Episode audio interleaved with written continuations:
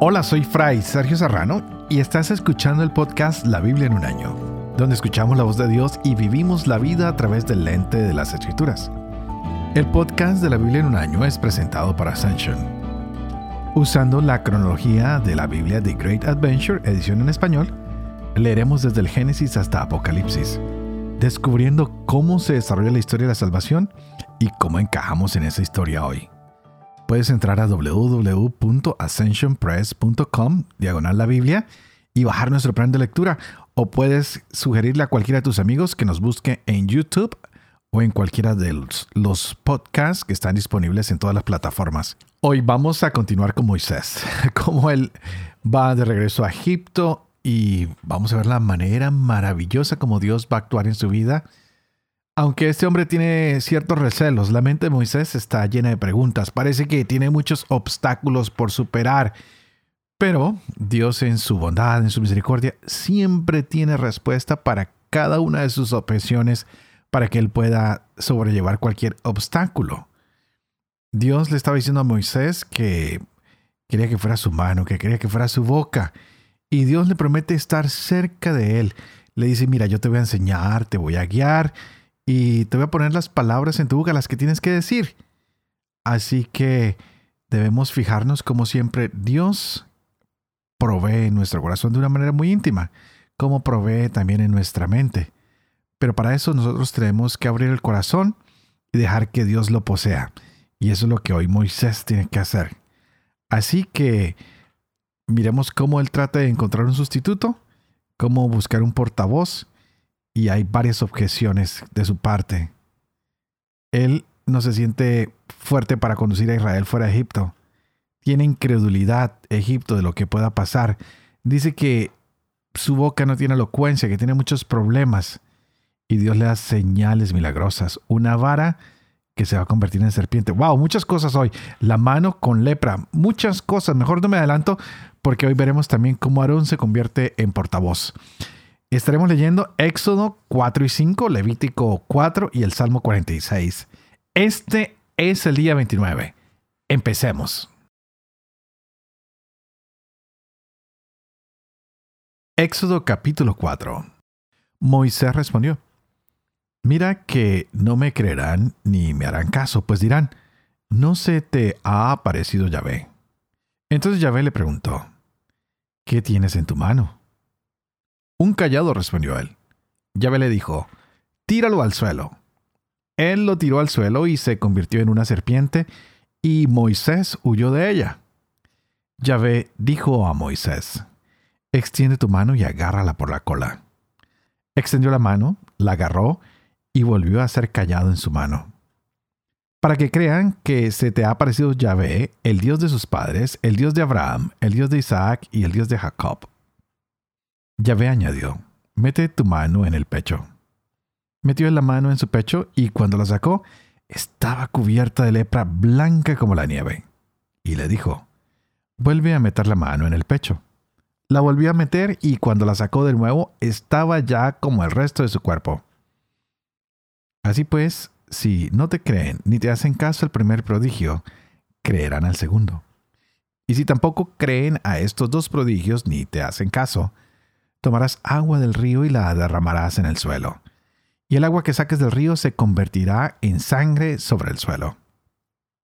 Moisés dijo a Yahvé, Por favor, Señor, yo nunca he sido hombre de palabra fácil, ni aun después de haber hablado tú con tu siervo, sino que soy torpe de boca y de lengua. Yahvé le respondió, ¿quién ha dado la boca al hombre? ¿Quién hace al mudo y al sordo al que ve y al ciego? ¿No soy yo Yahvé? Así pues, vete, que yo estaré en tu boca y te enseñaré lo que debes decir. Él replicó, Por favor, Señor, envía a quien quieras. Entonces se encendió la ira de Yahvé contra Moisés y le dijo, ¿No tienes a tu hermano Aarón el levita? Sé que él habla bien Además, va a salir a tu encuentro y al verte se alegrará su corazón. Tú le hablarás y pondrás las palabras en su boca. Yo estaré en tu boca y en la suya, y les enseñaré a ustedes lo que han de hacer. Él hablará por ti al pueblo. Él será tu boca y tú serás su Dios. Toma este callado en tu mano, porque con él has de hacer prodigios. Moisés regresó a casa de su suegro Jetro y le dijo: Permíteme volver a mis hermanos de Egipto para ver si aún viven.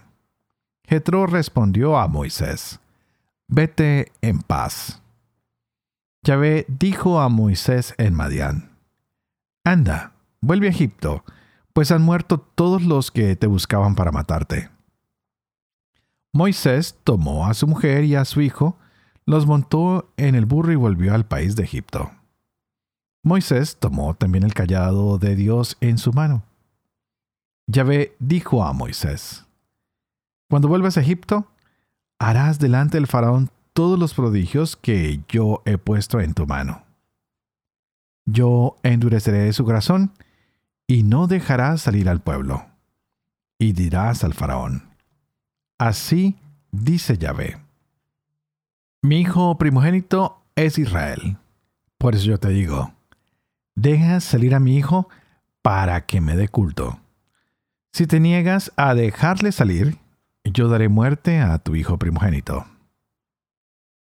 Durante el viaje en un albergue, Yahvé le salió al encuentro e intentó darle muerte. Tomó entonces Séfora un pedernal, cortó el prepucio de su hijo y tocó las partes de Moisés, diciendo, Eres mi esposo de sangre. Entonces Yahvé lo soltó ella había dicho esposo de sangre por la circuncisión. Yahvé dijo a Aarón, vete al desierto al encuentro de Moisés. Él fue y lo encontró en el monte de Dios y lo besó. Moisés contó a Aarón todo lo que Yahvé le había encomendado y todos los prodigios que le había mandado hacer. Moisés y Aarón fueron y reunieron a todos los ancianos de los israelitas. Aarón refirió todas las palabras que Yahvé había dicho a Moisés y realizó los prodigios ante el pueblo. El pueblo creyó y al oír que Yahvé había visitado a los israelitas y había visto su aflicción, se postraron y adoraron. Después Moisés y Aarón se presentaron al faraón y le dijeron, Así dice Yahvé, el Dios de Israel, deja salir a mi pueblo para que celebre fiesta en mi honor en el desierto. Respondió el faraón, ¿quién es Yahvé para que yo deba hacerle caso dejando salir a Israel? No conozco a Yahvé y no dejaré salir a Israel. Ellos dijeron, el Dios de los hebreos se nos ha aparecido. Permite pues que hagamos un viaje de tres días al desierto para ofrecer sacrificios a Yahvé, nuestro Dios. Si no, nos castigará con peste o espada. El rey de Egipto les replicó, Moisés y Aarón. ¿Por qué quieren apartar al pueblo de sus trabajos? Vuelvan a sus trabajos. Y añadió el faraón. Ahora que son más numerosos que los nativos del país, ¿quieren que interrumpan sus trabajos? Aquel día el faraón ordenó a los capataces y a los inspectores. No provean como hasta ahora de paja al pueblo para hacer ladrillos. Que vayan ellos mismos a recogerla pero que hagan la misma cantidad de ladrillos que hacían antes sin disminuir nada. Son unos perezosos. Por eso andan diciendo, vamos a ofrecer sacrificios a nuestro Dios.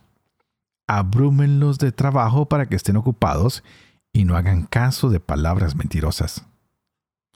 Salieron los capataces y los inspectores y dijeron al pueblo, Así dice el faraón, no les daré ya más paja Vayan ustedes mismos a recogerla donde puedan, pero no disminuirá en nada su tarea.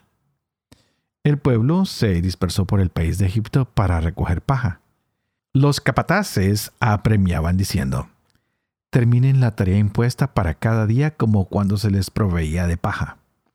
Y castigaron también a los inspectores israelitas que habían sido nombrados por los capataces del faraón, diciendo, ¿por qué no han hecho ni ayer ni hoy la misma cantidad de ladrillos que antes? Entonces los inspectores israelitas fueron a quejarse al faraón y le dijeron, ¿por qué tratas así a tus siervos? No se provee de paja a tus siervos, sin embargo insisten en que hagamos ladrillos y se castiga a tus siervos. El faraón respondió, Holgazanes son unos holgazanes, por eso dicen, vamos a ofrecer sacrificios a Yahvé. Ahora vayan a trabajar, no se les proveerá de paja, pero ustedes tienen que entregar la misma cantidad de ladrillos. Los inspectores israelitas se vieron en un gran aprieto cuando les dijeron, no disminuirán la producción diaria de ladrillos. Y fueron corriendo al encuentro de Moisés y Aarón, que les estaban esperando a la salida del palacio del faraón, y les dijeron, que Yahvé los examine y los juzgue. Ustedes nos han hecho odiosos al faraón y a sus siervos, y han puesto la espada en su mano para matarnos. Entonces Moisés se volvió a Yahvé y le dijo, Señor, ¿por qué maltratas a este pueblo? ¿Por qué me has enviado?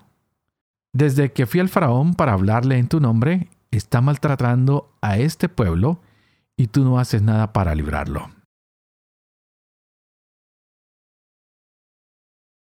Levítico capítulo 4 Yahvé habló así a Moisés. Di esto a los israelitas. Si alguien peca por inadvertencia contra cualquiera de las prohibiciones ordenadas por Yahvé y comete una de estas acciones prohibidas, si el que peca es el sacerdote ungido, haciendo así culpable al pueblo, ofrecerá a Yahvé por el pecado que ha cometido un novillo sin defecto como sacrificio por el pecado. Llevará el novillo a la entrada de la tienda del encuentro ante Yahvé. Impondrá la mano sobre la cabeza del novillo y lo inmolará ante Yahvé.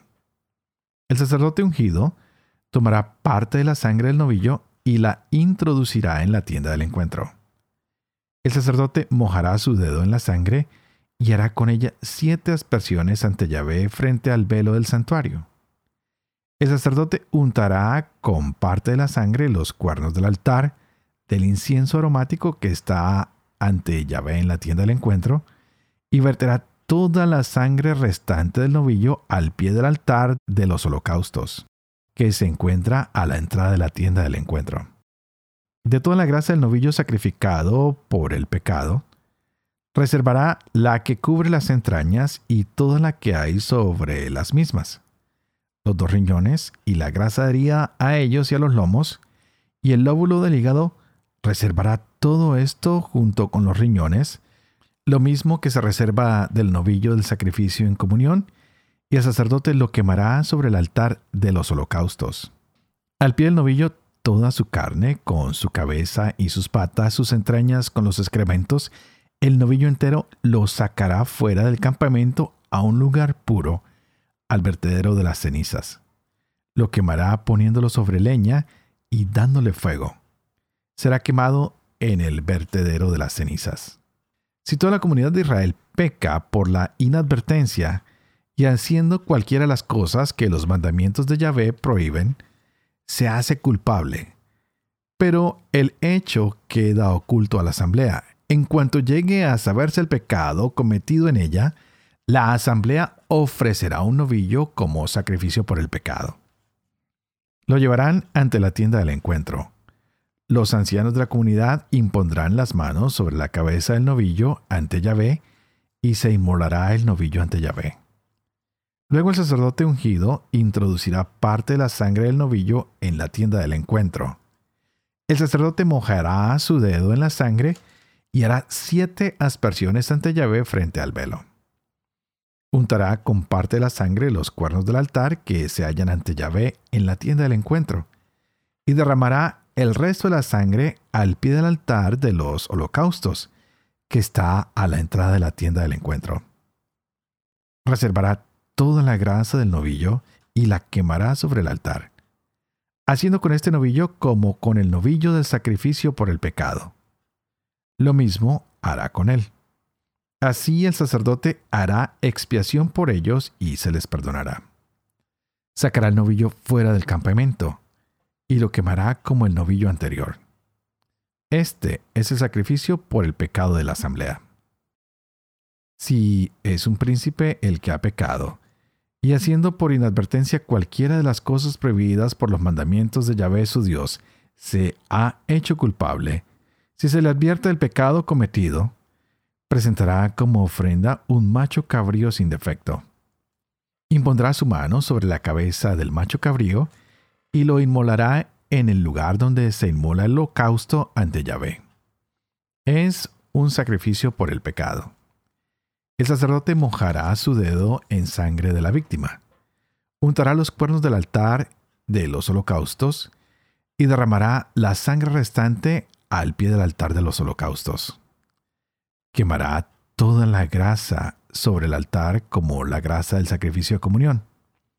El sacerdote hará así la expiación por él, por su pecado, y se le perdonará. Si uno cualquiera del pueblo de la tierra peca por inadvertencia haciendo algo prohibido por los mandamientos de Yahvé y se hace así culpable, si se le advierte el pecado cometido, presentará como ofrenda por el pecado cometido una cabra sin defecto. Impondrá su mano sobre la cabeza de la víctima y la inmolará en el mismo lugar que los holocaustos. El sacerdote mojará su dedo en la sangre, untará con ella los cuernos del altar de los holocaustos y derramará toda la sangre restante al pie del altar. Apartará toda la grasa de la víctima como se aparta la grasa de un sacrificio de comunión, y el sacerdote la quemará sobre el altar como calmante aroma para Yahvé. El sacerdote hará así expiación por él y se le perdonará. Si presenta un cordero como ofrenda suya por el pecado, sea lo que presta una hembra sin defecto, impondrá su mano sobre la cabeza de la víctima y la inmolará como sacrificio por el pecado en el lugar donde se inmola el holocausto. El sacerdote mojará su dedo en la sangre de la víctima y untará con ella los cuernos del altar de los holocaustos y derramará toda la sangre restante al pie del altar. Apartará toda la grasa de la víctima como se aparta la grasa del cordero del sacrificio de comunión, y el sacerdote la quemará sobre el altar junto con los manjares abrazados de Yahvé. El sacerdote hará así expiación por él, por el pecado cometido, y se le perdonará.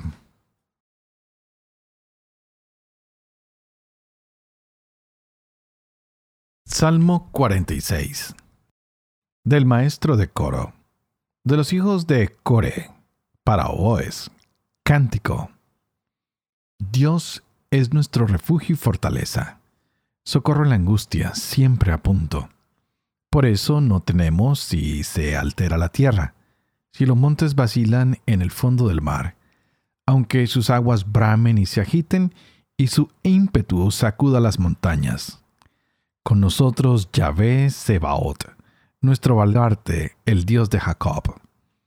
Un río, sus brazos recrean la ciudad de Dios. Santifican las moradas del Altísimo. Dios está en medio de ella, no vacila. Dios la socorre al despuntar el alba. Braman las naciones, tiemblan los reinos, lanza él su voz, la tierra se deshace. Con nosotros Yahvé Sebaot, nuestro baluarte, el Dios de Jacob. Vengan a ver los prodigios de Yahvé, que llena la tierra de estupor. Detiene las guerras por todo el orbe. Quiebra el arco, rompe la lanza, prende fuego a los escudos. Basta ya. Sepan que soy Dios excelso sobre los pueblos, sobre la tierra, excelso. Con nosotros Yahvé Sebaot, nuestro baluarte, el Dios de Jacob. Padre, amor y misericordia, tu casa se lo cuenta la lengua de los niños. Educa también la mía e infunde en mis labios la gracia de tu bendición. Padre, Hijo y Espíritu Santo. Y te quiero invitar para que pidas conmigo, pidamos juntos que el Espíritu Santo abra nuestra mente, abra nuestro corazón, para que podamos gozar de la palabra de Dios en nuestras vidas hoy. Quiero recordarles que estamos siguiendo la cronología de la Biblia de Great Adventure, y este es un enfoque innovador para comprender la historia de la salvación, y lo desarrolló el conocido profesor ah, Jeff Kevins. Así que continuamos con nuestros capítulos de hoy muy interesantes vemos rápidamente que desde hace un par de días vemos la, a Moisés. Ya ha tenido el encuentro con la zarza que está ardiendo. Ya se le ha encomendado una misión y es la de liberar al pueblo que está oprimido en Egipto. Y Moisés ah, se mira a sí mismo y dice, wow, yo creo que no voy a ser esa persona. Esta es una misión muy grande. ¿Qué puedo hacer? Y hoy nos damos cuenta que su mente sigue negada y su corazón también. Y Dios está esperando que ese corazón se abra. ¿Cuántas veces Dios nos ha dado una misión a nosotros y también nos cerramos y pensamos que somos incapaces? Y Él empieza a mostrarnos tantas señales de que Él está con nosotros y nosotros todavía dudamos. Hoy le dice a Moisés, mira, esa vara que llevas en la mano, tírala al piso. Y apenas se convierte en una serpiente, Moisés brinca, claro, yo también hubiera saltado, qué susto. Y después Yahvé le dice, tómala por la cola, wow, y se convierte otra vez en una vara. Gran prodigio. ¿Cuántos no quisiéramos un prodigio de esos en nuestros días, no? Queremos cosas espectaculares y se nos olvida que el solo hecho de haber amanecido vivos hoy, wow, es otra señal que Dios nos da. El hecho de tener salud ya es otra señal que Dios nos da. El hecho de tener posibilidades, de tener un techo, una familia, algo de pan en nuestra mesa, ya es una bendición. Dios siempre nos está demostrando con milagros lo que puede realizar, cómo Él puede cumplir los propósitos. Así que hoy comenzamos estos relatos muy interesantes donde Dios ofrece pruebas de su poder. Y esto las muestra para decir, hey, la misión que te estoy dando no es tuya, es mía.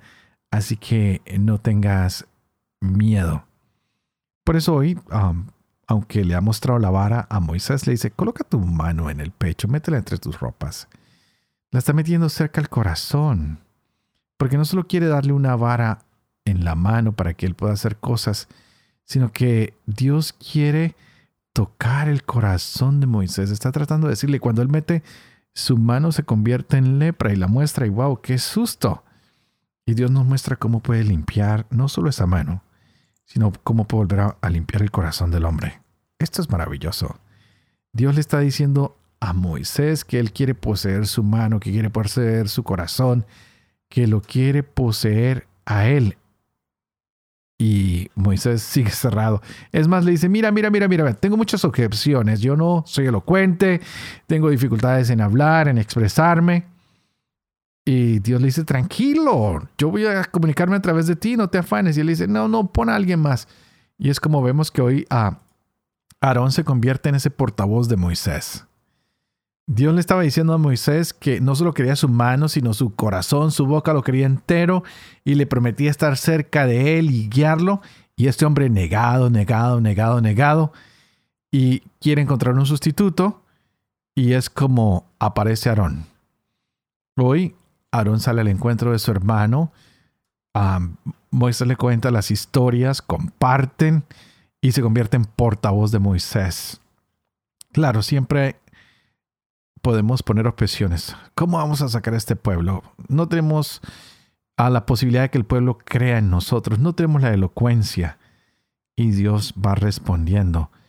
Dios da poder a aquellos que se rinden a Él. Así que tú ríndete al Señor y dile, Señor, dame lo que necesito para salir como madre, como padre, como trabajador, como hijo, como estudiante, cualquiera que sea tu misión. Pues hoy Moisés y Aarón se convierten en esos portavoces, pero el Señor les está pidiendo que se rindan a Él, que se entreguen a Él. Y es por eso que pueden ir y hablar con los ancianos y los ancianos le creen. Y por supuesto, no todo es color de rosa. He insistido en eso una y otra vez. Vienen grandes problemas. La gente va a ser oprimida. Van a tener miedo porque ahora el faraón les va a poner más trabajo. La gente se queja y es una manera como el Señor vamos a seguir mostrando su poder y su gloria. Vienen grandes cosas en estos capítulos y es por eso que también estamos viendo en el libro de los Levíticos todos estos ritos que son para purificarnos, porque para hacer cualquier misión tenemos que estar listos, tenemos que purificarnos, tenemos que alistar nuestro corazón. Pero más que prepararnos, debemos confiar. Por eso hoy el Salmo 46 nos recordaba que Dios es nuestro refugio y fortaleza, porque no confiar todo en Él, pues Él es el socorro en nuestra angustia. Él siempre está ahí presente. Es Dios quien va a recrear todo, el que puede santificarlo todo. Nosotros no podemos limpiar nuestro corazón, nosotros no podemos limpiar nuestro pecado, pero Yahvé puede hacerlo, el Señor puede hacerlo. Por eso, ¿qué le vas a ofrecer hoy? ¿Tal vez un toro? ¿Tal vez una cabra? No. Tal vez ofrécele una acción linda con alguien que hace tiempo no hablas, con alguien que te hirió. Salúdalo. Dale un pequeño abrazo a tu papá que hace tiempo no le dices cuánto lo quieres o a tu hijo. Muchos papás no le dicen a sus hijos cuánto los aman, hay que decirles, hay que contarlos, hay que hacer este esfuerzo.